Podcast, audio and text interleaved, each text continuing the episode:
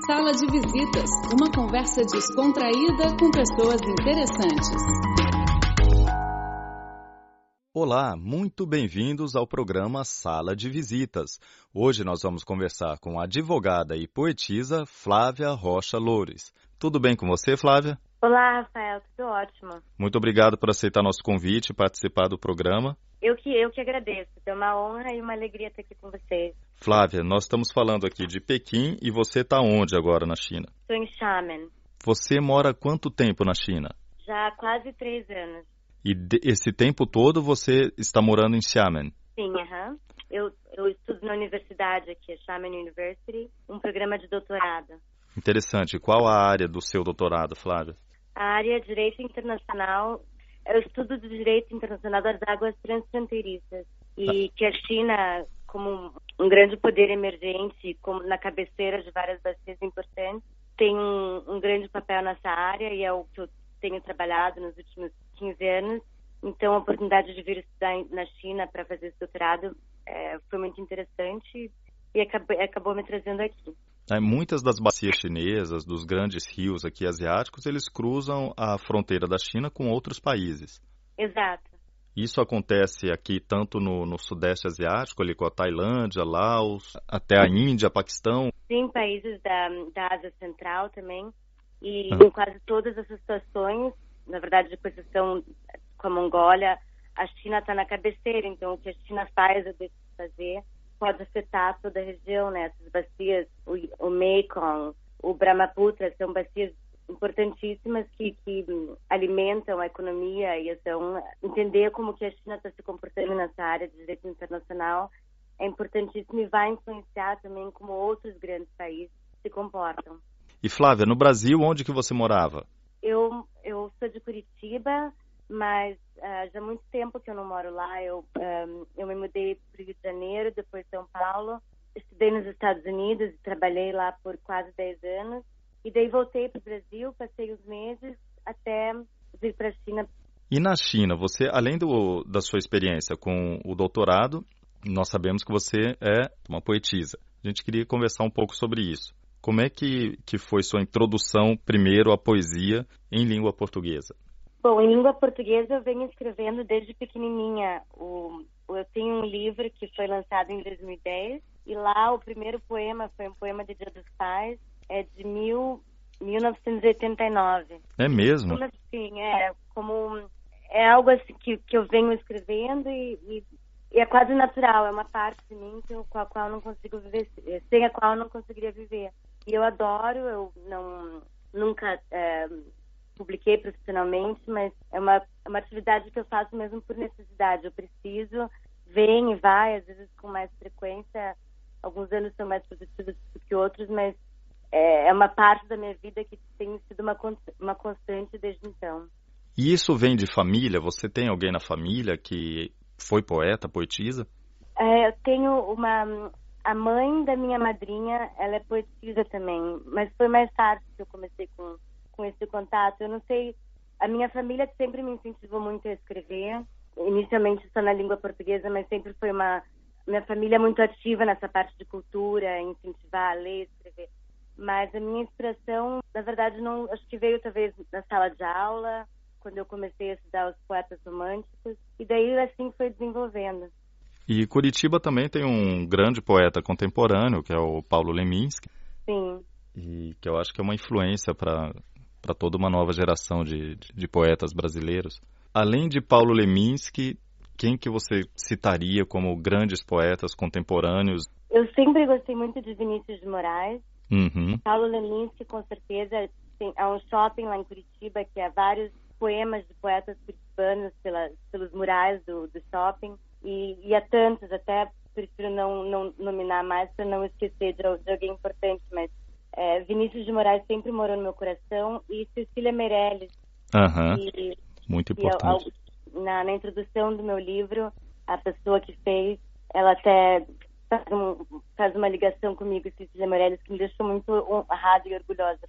É ah, verdade. O nome dela é Regina Casilo e quando ela faz o prefácio do meu livro, ela, ela menciona Cecília Meirelles como quem também reinventa a vida através dos seus poemas e me deixou muito feliz porque a Cecília Meirelles definitivamente é uma poeta que, vem, que me influenciou e vem me influenciando sempre.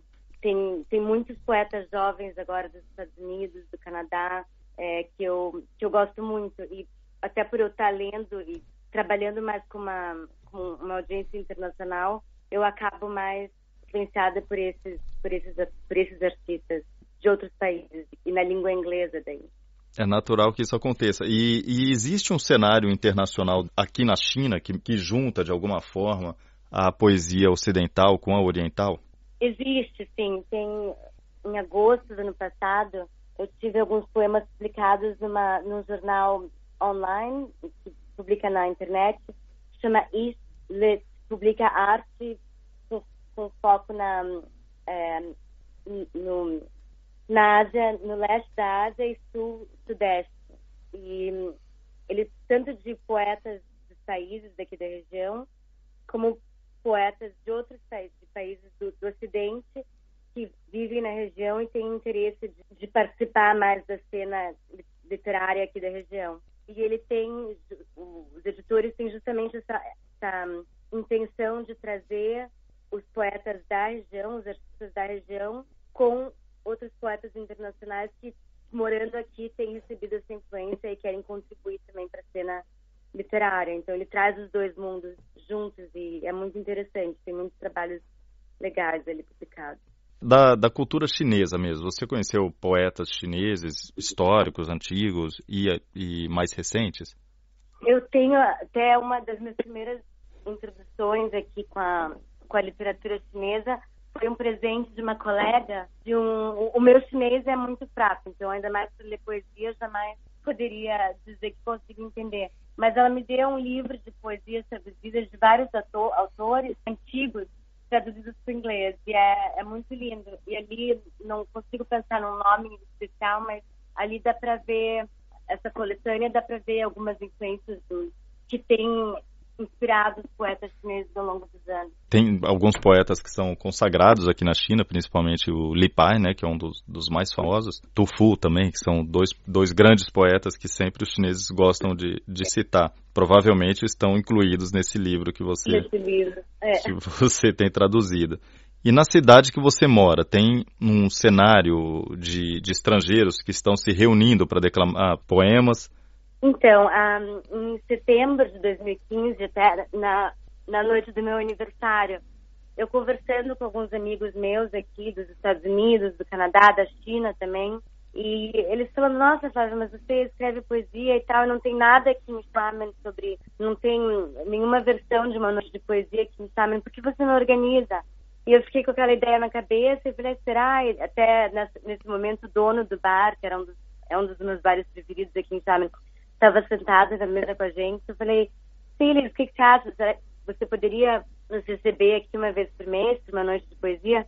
E ele se entusiasmou falou, claro, não, com certeza. E desde então a gente vem organizando mais ou menos uma vez por mês em vários bares da cidade. Assim, sempre são noites bem descontraídas, em barzinhos, com gente de várias idades, de, lendo poemas em várias línguas e bem descontraído. Tem volta e meia também tem é, música, alguém tem piano ou violino já combinando música e poesia.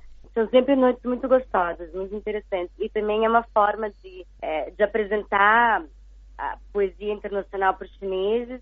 E os chineses, muitos amigos, colegas chineses, vêm, leem os seus poemas em chinês, com traduções aí para o inglês. Então, trazendo essas várias comunidades, reunindo essas várias comunidades num, num santuário da literatura. E é, tem sido muito interessante.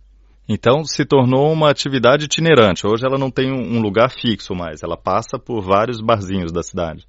Sim, tem, tem uns lugares que a gente acaba se reunindo com mais frequência, mas até para manter o evento, com manter a dinamicidade do evento, eu tento localizar e também já aconteceu mais uma vez de donos de bares virem até mim e dizer, ah, eu ouvi sobre a noite de poesia, por que você não é, queria convidar vocês para realizarem uma lá no nosso bar? Se você acha e assim vai crescendo, a gente vai passando por novos bairros e, e é interessante. Daí não fica cansativo também, porque cada é, de tempos em tempos a gente muda, faz uma rotação dos, dos bares para realizar a noite de poesia.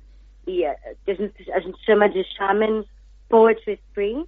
É, hum. Em inglês, simplesmente porque não, até hoje não veio nenhum outro brasileiro para recitar poemas em português, então acaba sendo mais eu mesma. Queria te dar os parabéns, porque isso não é muito comum na, na China, pelo menos eu não, não, não escuto pessoas falarem sobre isso em outras cidades. Talvez seja um caso, um dos poucos casos aqui que eu tenho notícia na China. É, tem sido, é muito, é uma experiência fantástica e é, é muito interessante ver também como algumas pessoas, alguns amigos meus até, que eram muito céticos em relação a isso. Ah, poesia, que bobagem, coisa chata, ah, não vou, não vou. E eu ficava no pé deles, não, vai lá pra ver só uma vez. Eu prometo que você vai gostar, vai, não gostar, sai no meio, não, não faz mal, não vou ficar assustada. E foram, e amaram, se apaixonaram, e desde então são Estou é, sempre lá, não perdem uma noite de poesia e, enfim, poder trazer poesia na vida das pessoas, tanto para aqueles que já gostam e que precisam de um lugar para continuar alimentando, tanto como para aqueles que não tinham ideia de como poesia poderia ser bom na vida deles e assim foram introduzidos e, e acabaram amando também. E isso é, é, é muito gostoso de, de testemunhar. E, é, Flávia, você citou uma coisa muito, muito importante, que muitas vezes as pessoas têm uma resistência ou até um preconceito quanto à, à poesia, simplesmente pelo fato de não terem contato com a poesia. Eu acho que falta esse contato, porque quando as pessoas passam a participar de alguma atividade, imediatamente elas gostam. Sim, é, eu sempre eu sempre fico no começo até é psicológico, mas a cada vez que cada vez que organizo uma uma dessas noites ai, não sei se os poetas virão, se vai ter bastante gente, e é sempre, às vezes não tem tantos poetas lendo, lendo os seus próprios poemas, mas gente que se apaixonou por poesia e quer ler o último, poesia, o último poema, ou o poema mais recente com o qual eles se depararam, e apresentar para o resto do grupo, nunca falta. E, e é, é muito interessante, assim, de ver como algumas pessoas no começo achavam que odiariam, agora não perdem nenhuma, e muitas pessoas que estavam procurando um lugar para poder se inspirar, para achar uma comunidade mesmo. Agora eles encontraram e, e a nossa casa é um porto seguro para essas pessoas disseminarem seu trabalho e dividirem as suas emoções, né? Porque poesia é uma coisa muito íntima também. Então, com certeza. Era, no começo eu sentia que algumas pessoas não queriam, não queriam, não finalmente quebraram aquela barreira e agora se sentem muito bem, se sentem um alívio, uma, uma coisa assim de pôr para fora e é uma, é uma terapia mesmo, com palavras. É muito gostoso. Sem dúvida. E me fala uma coisa, você escreve poesias também em inglês ou continua escrevendo em português? Eu continuo escrevendo em português, mas acho que por estar morando fora tanto tempo, em termos de volume, eu estou morando fora, fora do Brasil desde mais ou menos 2004, então falando inglês e praticando outras línguas também, até para o meu trabalho, francês, eu tinha que trabalhar, espanhol, enfim, então, por necessidade, a maioria dos poemas acabam vindo em, em inglês. Mas eu ainda escrevo em português, embora sejam menos numerosos. Flávia, para encerrar nossa entrevista, você mencionou para gente que você tem um livro publicado, que foi publicado em 2010. Qual o nome desse livro e é possível a gente encontrá-lo? Sim, o nome dele é Vida em Versos ele tem o título em inglês também, Life and Rhymes, porque é, uma parte dos poemas foram escritos em inglês. E ele está disponível na Livraria Cultura e cobre quase é, cobre mais de 10 anos da minha vida escrevendo poemas. Então ele é muito perto do meu coração. E foi um era um sonho que eu sempre tive, que eu finalmente consegui realizar em 2010, é, e que me deixa muito feliz, me deixa muito orgulhosa de poder colocar essas palavras para o mundo e, e, compartilhar, né? É, é realmente a minha vida em versos nas páginas do livro. Ok, muito obrigado. Então fica a dica para os nossos ouvintes lusófonos e, sobretudo, os brasileiros que podem ter acesso através da Livraria Cultura, o livro Vida em Verso, da poetisa Flávia Rocha Loures. Correto? Correto. E com, com esse mesmo nome, eles podem achar também meu link no Facebook, Flávia Rocha Loures, poeta onde eles podem também, onde vocês estão convidados a conhecer melhor o meu trabalho.